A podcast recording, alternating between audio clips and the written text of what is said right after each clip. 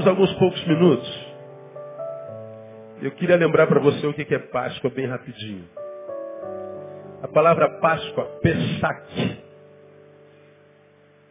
tem como sentido etimológico passar por sobre, passar por cima.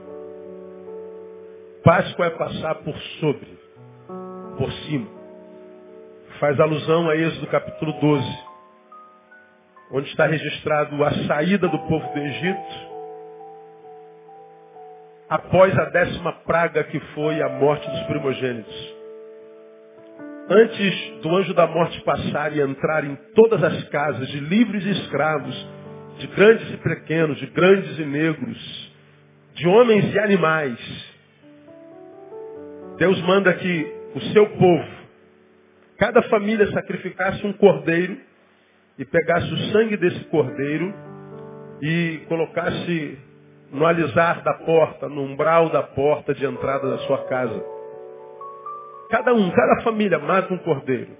Pega o sangue e passa na, no umbral da porta. Todos os anos eu falo sobre isso. Esparja o sangue no umbral. Pinte o umbral da porta de vermelho, vermelho do sangue. Quando o anjo da morte passar, ele vai entrar por essa porta, mas na porta na qual tiver a marca do sangue, o anjo da morte não entra. E assim aconteceu naquela fatídica noite. Êxodo 12 diz que o anjo entrou e levou o primogênito, o primeiro filho de todas as famílias, com exceção daquelas famílias que sobre a porta havia a marca do sangue.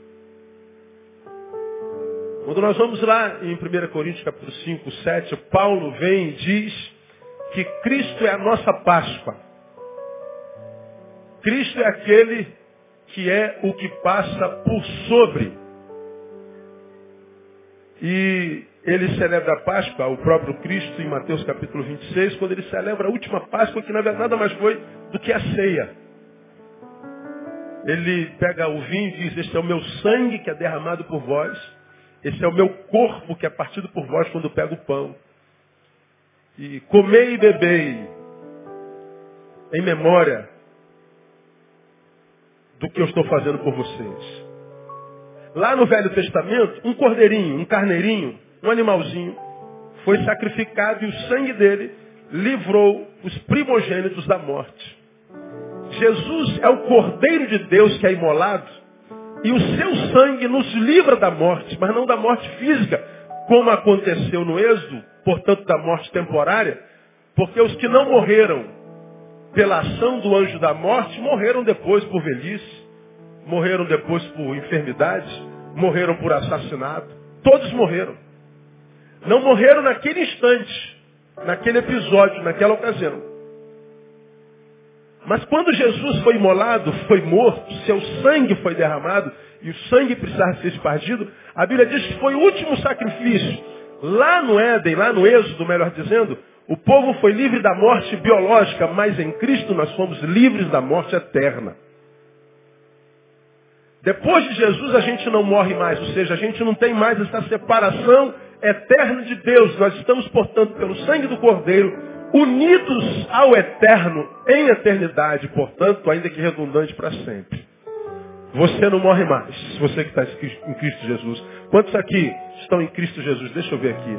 Diga glória a Deus. Então diga para quem está do seu lado, você não morre mais.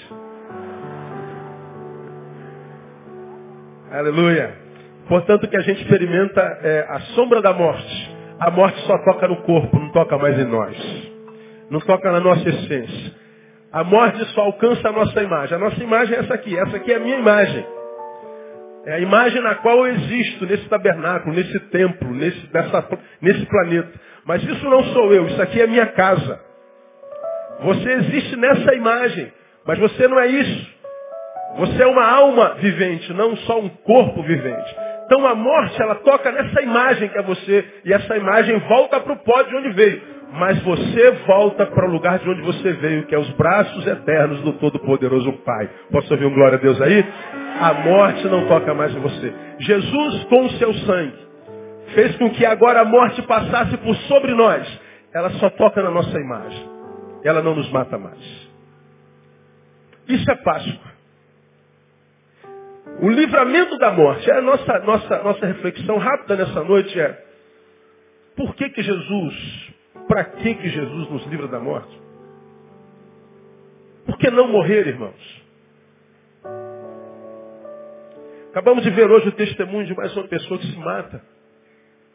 25 delas se matam todos os dias.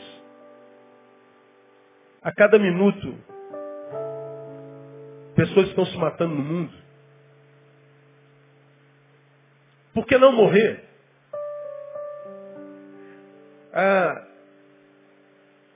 se a morte fosse o fim, ela poderia ser símbolo do fim da dor. Acabou o sofrimento.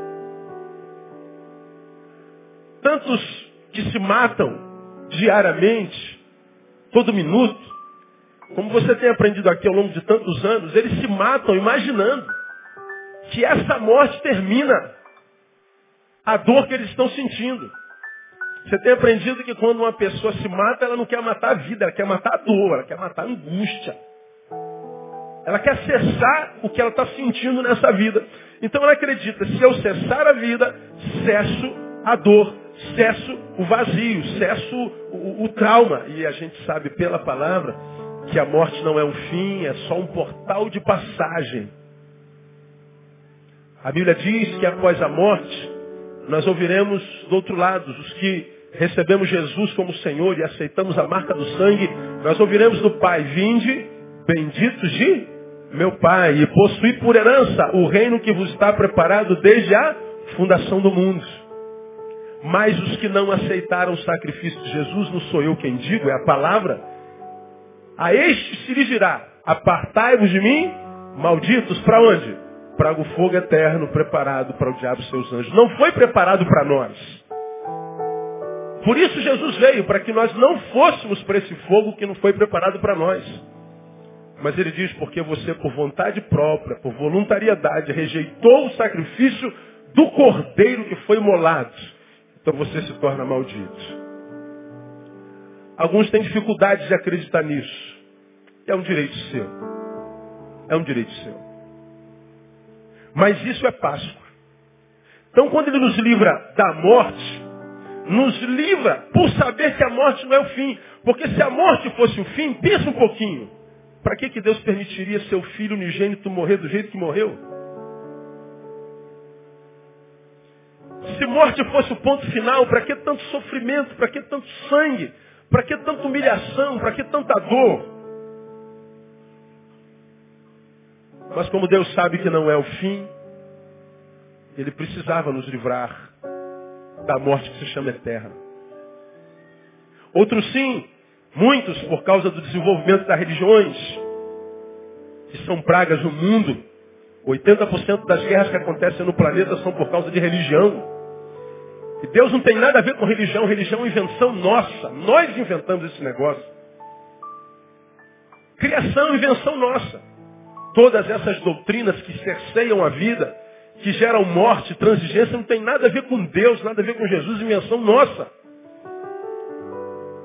Cada religião jacta como dona da salvação, dona da eternidade, dona de Deus. E Deus não é Deus de religião nenhuma, Deus é Deus de todos, é Pai de todos. Jesus não é o Jesus dos crentes, Jesus é o Jesus dos de todos. Invenção nossa, invenção que só faz mal, religião só faz mal. Então quando Jesus veio, ele não veio fundar uma religião, nem o cristianismo. Ele só veio dizer, filho, você só morre se quiser. Eu estou permitindo me imolar, estou permitindo que me matem. Estou me permitindo sofrer essa dor para que toda dor que agora chegasse até você fosse suportável, porque essa aqui seria insuportável. O afastamento de Deus, a impossibilidade do relacionamento com Ele, transformaria a nossa vida numa vida impossível, numa impossibilidade. Então Ele faz o sacrifício final. Ele se permite. Sua palavra diz que Ele teria poder, um Deus que tem poder para ressuscitar, para vencer a morte, teria poder para transformar sua mão em bronze. E os pregos não entrariam. Um Jesus, Jesus que estendeu a mão e disse, mar, cessa, vento, aquieta-te, tinha poder para com um sopro acabar com os soldados que os pancavam. Aquele Jesus tinha poder de andar sobre as águas, de ressuscitar mortos. Tinha poder para se tornar intocável, mas ele não fez. Ele se permitiu. Porque o sangue precisava ser derramado. Por amor a mim, por amor a você. Jesus sabia que a morte não era o fim. Agora, além disso, por que, que ele nos livrou da morte? Bom, eu diria duas coisas. A primeira é óbvia. Quando ele não permite que alguém morra, é porque ele quer que esse alguém, não ouvir, viva. Pelo amor de Deus, isso é, pastor, pelo amor de Deus, isso é óbvio. Ora, ele não permitiu que nós morrêssemos para que nós pudéssemos viver. Ele diz não à morte para que a gente possa dizer sim à vida. Pois bem, como você sabe, não preciso dizer, a proposta do Evangelho é vida desde sempre. Eu vim para que vocês tenham vida e vida com abundância. Ele veio para que você vivesse e vivesse uma vida que valesse a pena ser vivida. A proposta do Evangelho é vida. Portanto, se a Páscoa lembra que fomos salvos, que fomos libertos da morte para a vida, o simples fato de pensarmos em desistir da vida é um pecado grave. Quando eu ouço de alguém que diz, pastor, eu desisti. Quando eu ouço de alguém dizendo, eu não creio mais. Quando eu ouço alguém dizendo, a vida se tornou inviável. Quando eu ouço alguém dizendo, eu não suporto mais, é maior do que eu essa dor. Eu estou, portanto, diante de alguém que está a ponto de viver a anti-Páscoa. Porque na Páscoa nós fomos libertos da morte. E alguns de vocês estão tentando se libertar da vida, querendo morrer. Quem desiste da vida vive a anti-Páscoa vive o oposto do projeto de Deus em Jesus. Quem desiste da vida, quem se entrega, quem se acovarda, seja lá por que razão for, independente do inimigo que lhe tenha causado o pavor de continuar lutando, eu quero dizer para você, você está vivendo o anti-evangelho, você está se tornando inimigo de Deus, porque ele morreu para que você vivesse, e quando você quer desistir da vida, você está dizendo, seu sacrifício, Jesus, não valeu nada. Quando eu digo que ele nos liberta da morte para a vida, portanto eu não estou falando de algo óbvio. Porque saber disso e desistir da vida é uma incongruência. Ele veio para que você tivesse vida. Ele veio para que a vida se tornasse viável. Ele se permitiu matar, ele se permitiu sofrer, porque ele sabia, como eu acabei de dizer, que esse sofrimento, carregar o pecado da humanidade, carregar o preço da morte nas costas seria insuportável para nós. Portanto, ele morreu a nossa morte para que fosse possível que nós vivêssemos a sua vida. Vida é o propósito do Evangelho. Então, nessa noite de Páscoa, a primeira reflexão que eu queria que você fizesse aí consigo mesmo. Qual a valoração que você tem dado à sua vida e à vida dos seus semelhantes? Qual é o poder que os seus problemas têm exercido sobre você? Tem conseguido eles, os seus problemas, os seus inimigos, roubar de você a alegria da vida? Tem você se entregado, se prostrado diante das adversidades da vida, acreditando que essas adversidades sejam maiores que você? Eu quero dizer para você, em nome do Cristo, do Cordeiro, que se o seu problema chegou até você, como eu tenho empregado aqui todo domingo, é que você pode suportar esse problema. Ele disse na sua palavra que ele não permitiria que sobre nós viesse um problema, uma aprovação que fosse maior do que aquela que a gente pudesse suportar. Pelo contrário, antes, como aprovação, ele Maria mandaria o escape. Então se chegou até você, meu irmão, o Senhor está dizendo, filha, porque eu sei, você pode suportar.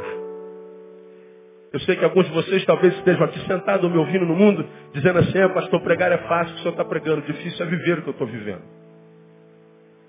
Falar daí é muito simples, difícil é viver daqui. Só que eu e você estamos no mesmo barco. Só que nesse momento eu falo e você ouve. Em algum momento você fala e eu ouço em algum lugar. A vida é dura para todos nós. Nossos problemas não são iguais, mas são parecidos. Nós vivemos na mesma casa, a casa azulzinha redondinha. Nós vivemos no mesmo país, debaixo da mesma opressão. O que nos difere não são os problemas que nós temos, mas como nós lidamos com os problemas que temos. Uma coisa é a gente entrar num barco, irmão, que pode estar parecendo indo a pique. Um barco que parecendo que não tem mais jeito, que parece que não tem esperança. Mas se esse Jesus estiver no barco, na hora que ele quiser, ele diz, mar, aquieta-te. Se Jesus entra no barco da tua vida, mais cedo ou mais tarde ele se levanta e diz, mar, aquieta-te, porque há um filho meu, há um filho meu dentro desse barco. Diga para quem está do seu lado, irmão, há esperança para você. Ele está vivo. Ele está vivo, irmão. Nem a morte conseguiu paralisá-lo. Você acha que seu problema é maior do que a morte? Como você pode imaginar que o seu problema pode paralisá-lo? Veja, não é mais o seu problema, é a sua visão. Quando a Páscoa diz Neil, você foi liberto da morte para viver, então ele está dizendo, viva! Mas está difícil, Deus, continue lutando. Numa dor que dure para sempre. Repita após mim o que você já aprendeu aqui.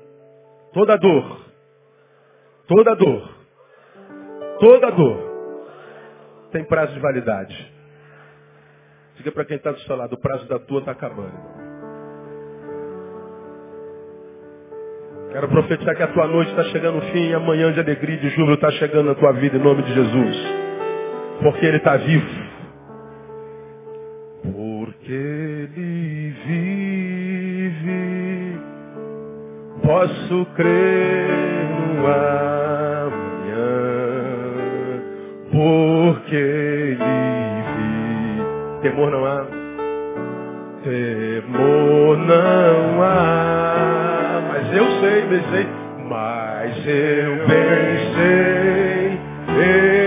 Eu sei que a minha vida, que a minha vida está nas mãos, está nas mãos de meu Jesus que vivo está. Aplauda ele bem forte, dele um brado de júbilo. Ele vive! Aleluia!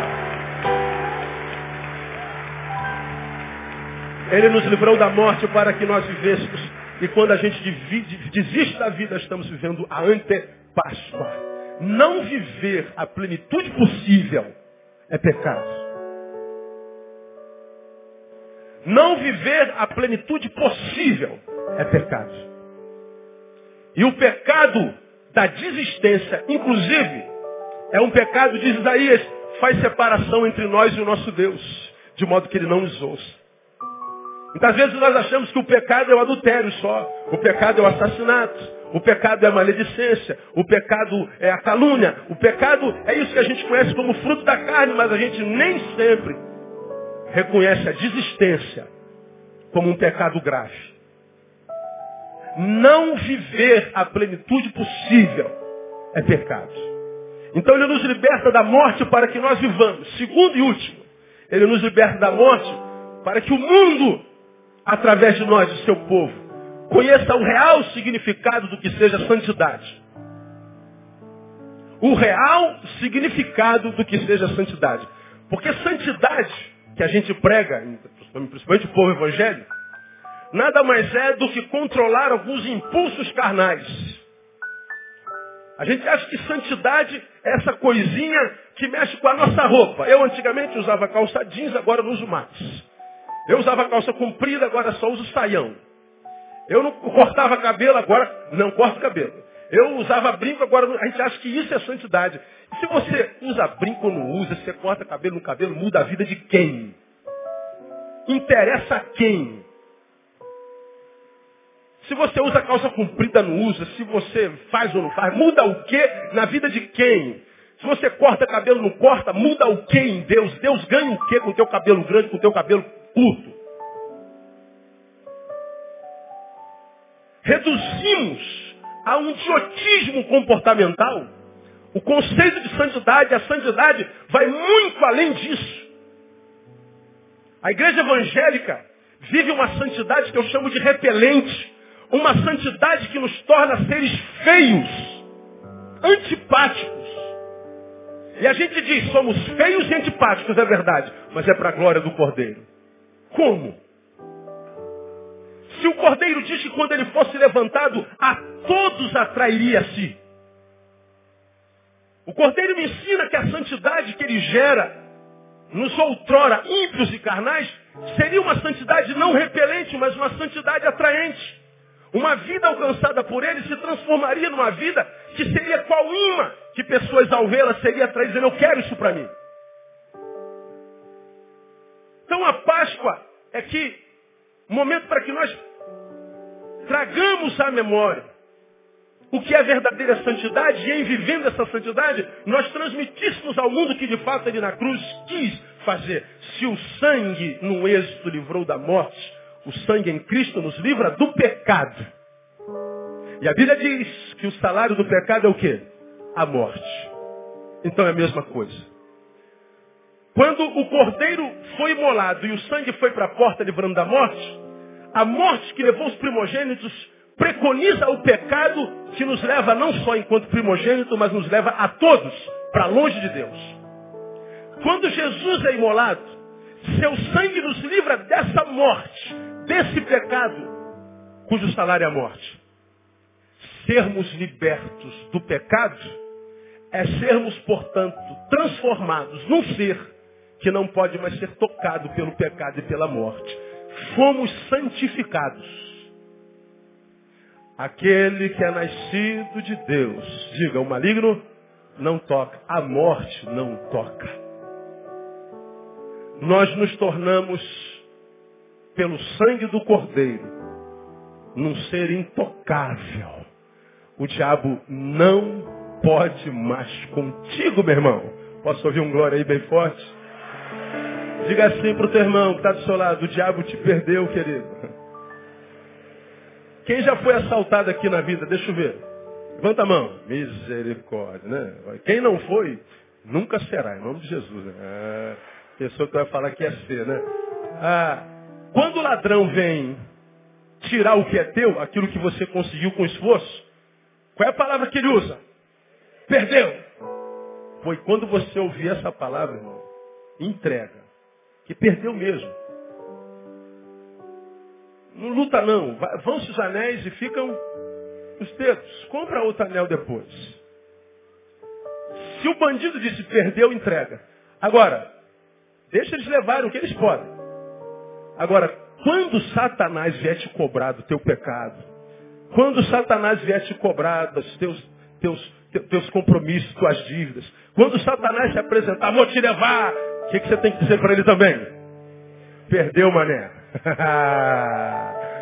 Você perdeu, Satanás. Eu agora estou lavado e remido pelo sangue do Cordeiro. E você não toca mais em mim no nome de Jesus. Aplauda ele forte. Perdeu. Yeah.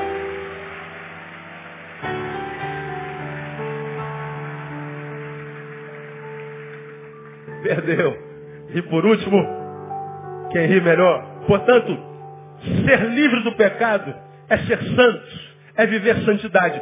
E o que é viver santidade à luz da palavra? Aí é que a gente volta para esse conceito mercadológico de, de Páscoa. Santidade seria as representações teatrais da paixão de Cristo apresentadas na Páscoa?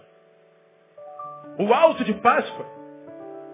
Na Páscoa você vê as pessoas se martirizando. Uns se chicoteiam no mundo inteiro, outros cortam pele, outros se crucificam, literalmente, vocês já viram lá no, no Oriente?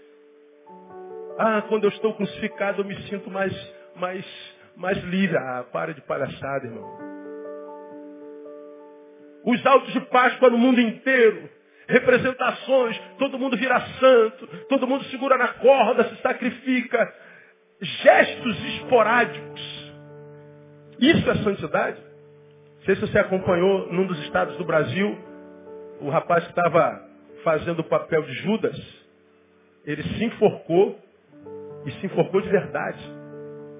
Ele está em estado grave no hospital, alguma coisa deu errado E ele ficou quatro minutos enforcado.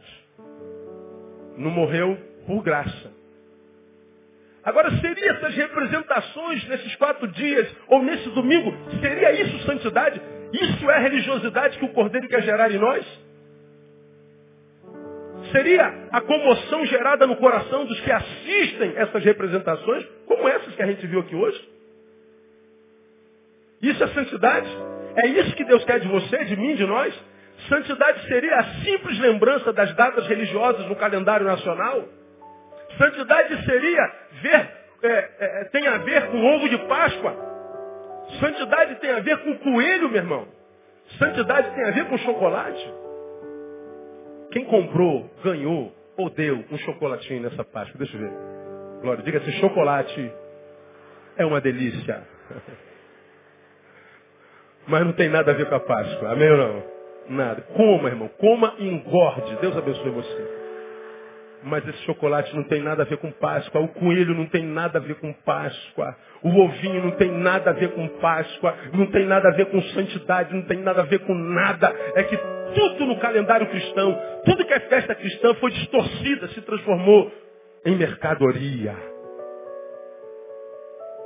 Isso não tem nada a ver com santidade, não tem nada a ver com cordeiro. Ora, se Páscoa é livramento da morte, livramento da morte é para que nós mostremos ao mundo o que seja o real significado da santidade. O que é ser santo então, à luz da palavra? Ser santo, primeiro, é viver o presente sem amargura. Quando Jesus celebrou em Mateus 26 a última Páscoa, você conhece o texto? Ele diz, celebrem comigo a Páscoa. E lá, no, comendo e bebendo, ele diz assim, ó, um de vocês que mete a mão comigo no prato, ou seja, vive essa intimidade comigo, a intimidade da minha vida, vai me trair. Sou eu, Senhor, sou eu, sou eu, Senhor, Senhor, Senhor, sou eu. Até que Judas chega e diz, sou eu, Rabi. Aí Jesus diz o quê? Tu o dizes. Jesus estava fazendo a última refeição. E Jesus não exclui da última refeição o cara que iria beijá-lo. Se é você, o que você faria? Eu botava ele para fora da mesa, pontapé, irmão. Desgraçado, estou aqui vivendo a vida contigo, tu está me apunhalando pelas costas, miserável. E tendo o poder que ele tinha, eu lançaria ele direto no inferno. Mas eu não sou Jesus. Louvado seja o nome do Senhor, amém, mano? É, Jesus é de uma estirpe superior. Jesus não exclui o inimigo da mesa. Jesus não exclui o inimigo da intimidade. Você não é meu amigo, Judas, mas eu continuo sendo seu. A sua deformidade não vai me deformar. Continuarei cumprindo a minha missão. Jesus, ele vive o presente sem amargura, mesmo sabendo que o seu futuro não era promissor. Ele não tinha mais. Mas a despeito de saber que dias melhores não viriam, pelo contrário, piores viriam, ele não deixou de celebrar a vida todo instante em que era possível para ele. Jesus não morreu antes da morte chegar. Quantos de nós, irmãos, com medo do que vai acontecer no futuro, somos tomados por uma preocupação tão mórbida, tão diabólica, se por causa da preocupação com o futuro não conseguimos viver nem o presente.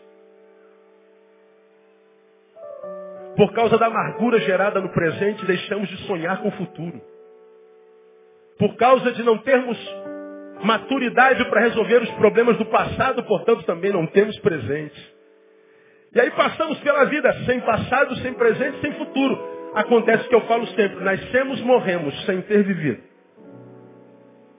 É uma desgraça a vida para quem vive assim.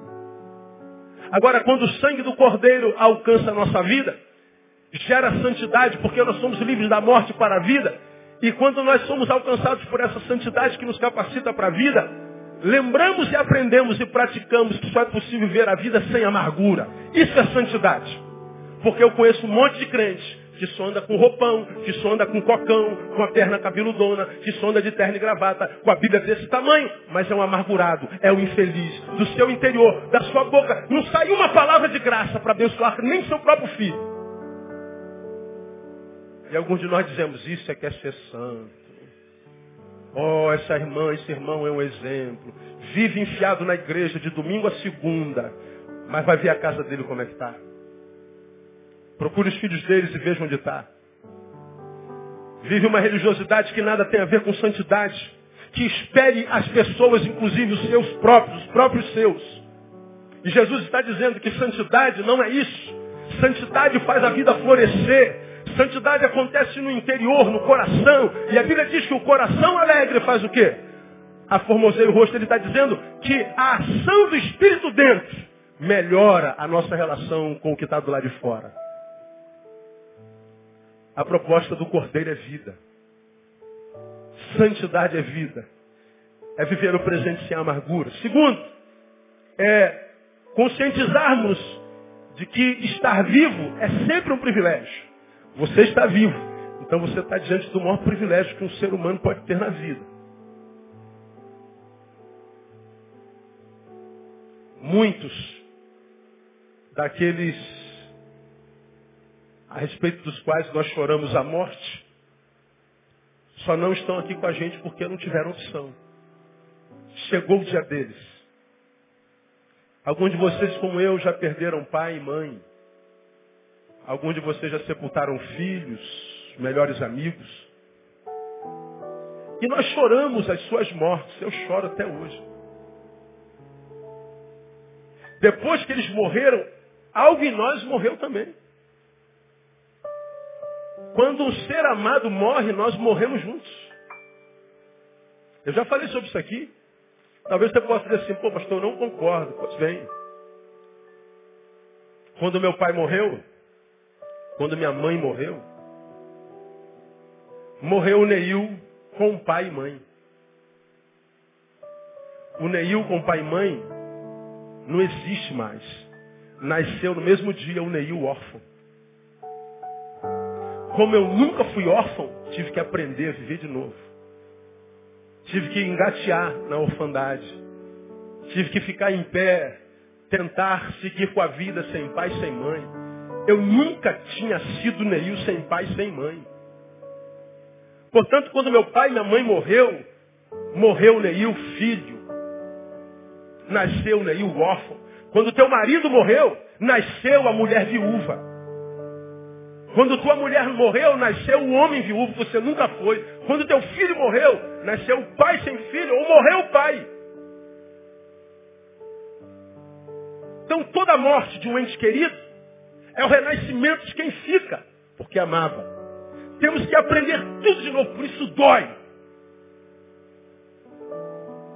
Porque parece que a nossa história é apagada. E é uma dor tão grande, porque a gente está nascendo de novo. O parto dói. O parto é traumático.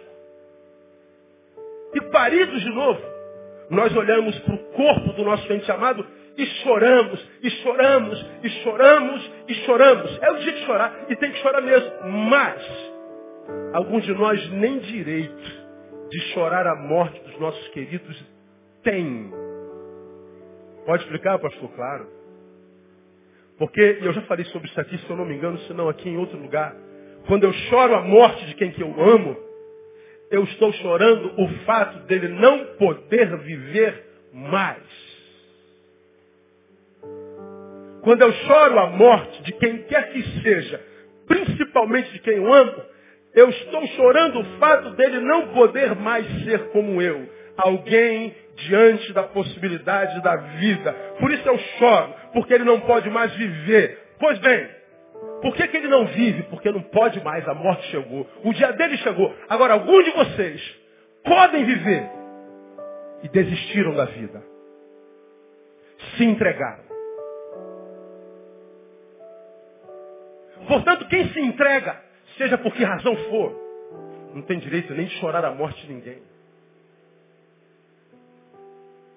Ser santo é conscientizar-se de que estar vivo é um privilégio.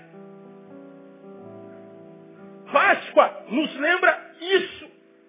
Eu estou vivo, cara. Enquanto há vida, há esperança. Portanto, não viver é a pior ofensa que se pode fazer ao Cordeiro. Alguns de vocês estão aqui trazidos pelo Espírito Santo de Deus. Alguns de vocês o abandonaram porque por causa de um erro de diagnóstico teu no tempo da dor, você achou que ele te abandonou, que ele não te amava. Agora, um Jesus que passou pelo que passou, precisa provar todo dia que ama você. Ele morreu te livrando da morte eterna, da separação eterna de Deus. Ele levou sobre si as suas enfermidades, o castigo que traz a paz a você estava sobre ele. É por causa das pisaduras dele que você está sarado, está de pé. É por causa da morte dele que a vida é possível. E você acha que ele não te ama mais porque o teu namorado foi embora. Você acha que ele não te ama mais porque você foi demitido. E não reconhece que mesmo demitido você não conhece o que se chama por fome. Toda vez, irmãos, que eu passo pelo vale da sombra da morte, sou tentado a achar que Deus se esqueceu de mim, ou seja, se transformou num retardado, acometido da enfermidade de amnésia crônica. Eu digo, Neil, olha para a cruz. Lembra da cruz. Porque quando eu me lembro da cruz, eu me lembro que ele não precisa provar mais nada. Oh, ele me amou. Oh, Ele me ama. Ele me amou. Oh, Ele me amou. Oh, Ele me ama. Ele me amou. Diga para alguém que está do seu lado. Ele te amou. Vamos lá? Oh, Ele amou. Oh, Ele te ama. Ele te amou. Vamos aplaudi-lo pelo seu amor mais uma vez. Ei! Aleluia!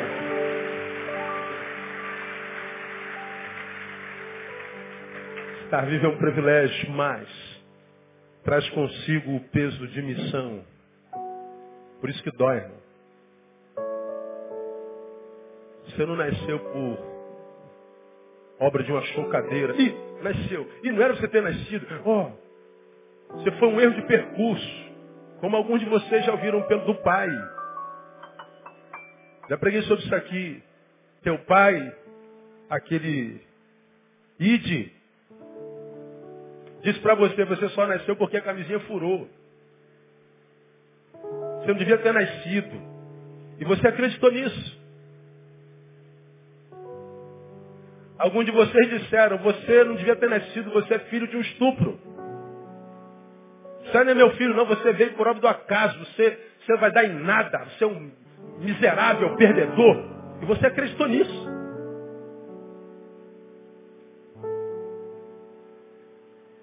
Você acreditou quando teu pai e tua mãe que não conseguiram amá-lo, não por tua causa, porque eles não se amam.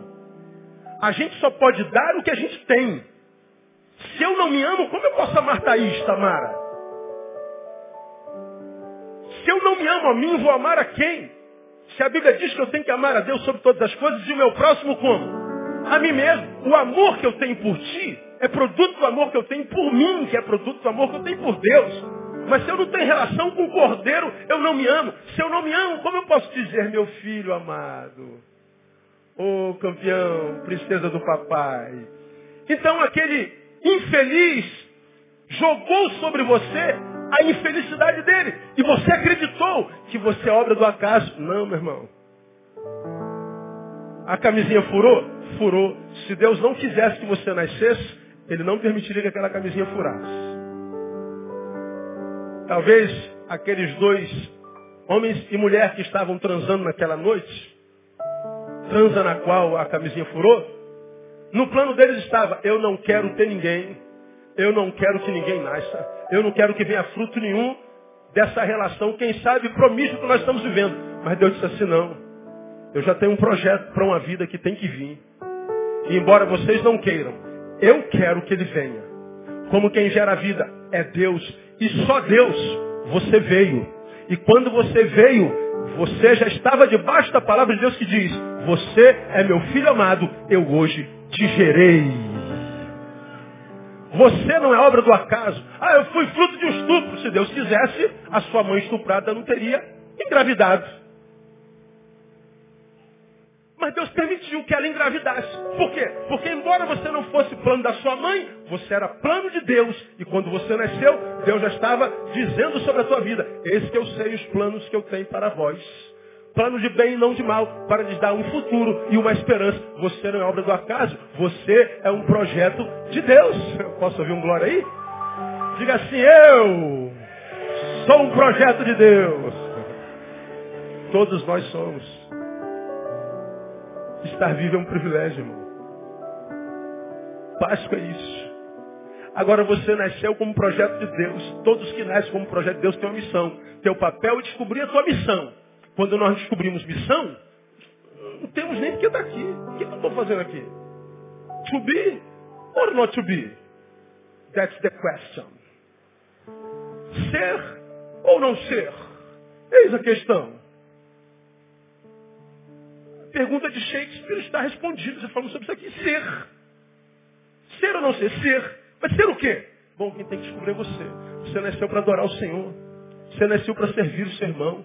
Você nasceu para dar sentido à vida de alguém, porque como você ouviu de manhã, já ouviu muitas vezes, nossa vida só encontra sentido quando nós ajudamos a dar sentido à vida de alguém. Quem vive para si não tem razão para viver, porque você não é nada. Vai ser um lamuriador, nascer, morrer, sem ter vivido. Vai virar um caçador de culpados.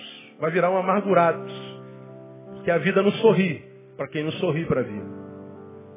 Ser santo é conscientizar-se de que estar vivo é um privilégio. Termino. Ser santo, portanto, é ser solidário. Jesus sabia que o beijo era o beijo do safado. Era o beijo da traição. Jesus sabia que ele não tinha mais futuro. Portanto, ele tinha toda a razão para ser amargurado, mas ele resolveu viver contra a razão. Como eu preguei de manhã. Ele tinha razão para se amargurar, se entristecer, se entregar. Mas ele resolveu ser irracional. Eu vou continuar amando, vou continuar servindo. E vou morrer até por esse safado que me beija. Ele continuou sendo solidário. Quando nós celebramos a Páscoa, ele está dizendo, olha, Ele é a nossa Páscoa, ou seja, por causa dele, o espírito de morte passou por sobre nós. Ele veio para matar, roubar e destruir, é verdade, ele veio para matar a gente. Mas quando ele chega na gente, ele encontra a marca do sangue na nossa testa. E ele diz, nesse camarada eu não posso tocar mais. Esse camarada está destinado à vida. Vida enquanto ser vivo biologicamente e vivo enquanto ser espiritual eternamente. Nesse eu não posso tocar mais. Então viva, meu irmão. Pastor, está difícil. Não há lugar nenhum. Não há livro algum. Não há encanto nenhum. Ninguém que tenha dito que seria fácil, como eu já preguei aqui. Da onde saiu na nossa cabeça a ideia de que seria fácil? Onde isso foi plantado na nossa cabeça? Da onde veio isso? Só pode ter vindo do diabo. Se ele te amasse, você não estaria passando pelo que você está passando. Ora, peraí, pode ser o contrário.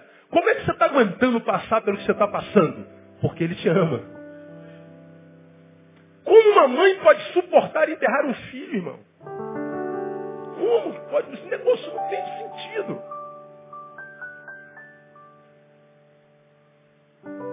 É só pela graça de Deus, essa graça, que nos capacita diante da impossibilidade, de modo que debaixo dessa graça, nada é impossível.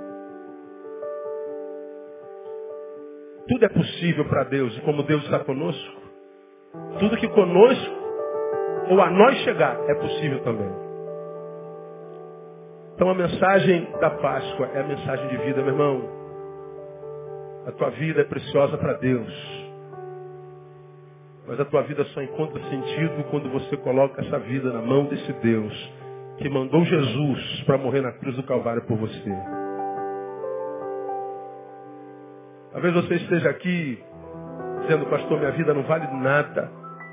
Minha vida não presta. Então faça o seguinte, pega essa vida que não vale nada, não presta. Dá para Jesus. Ele está dizendo para mim, vale muito. E você vai ver, irmãos, que esse nada que você é, na mão de Deus transforma em tudo. Tudo. Porque está vivo. Oh Deus, é um grande privilégio. E talvez você não saiba mais disso, mas você está vivo. Então não morra antes da morte chegar. Eu falo sobre isso há 20 anos. E a minha esperança é que um dia todos vocês pratiquem isso. Porque isso é Páscoa. Feliz Páscoa para vocês. Feliz vida. Feliz nova esperança. Que Ele abençoe vocês com toda a sorte de bênçãos espirituais em Cristo Jesus, nosso Cordeiro Pascual. Aplauda Ele bem forte. Vamos orar.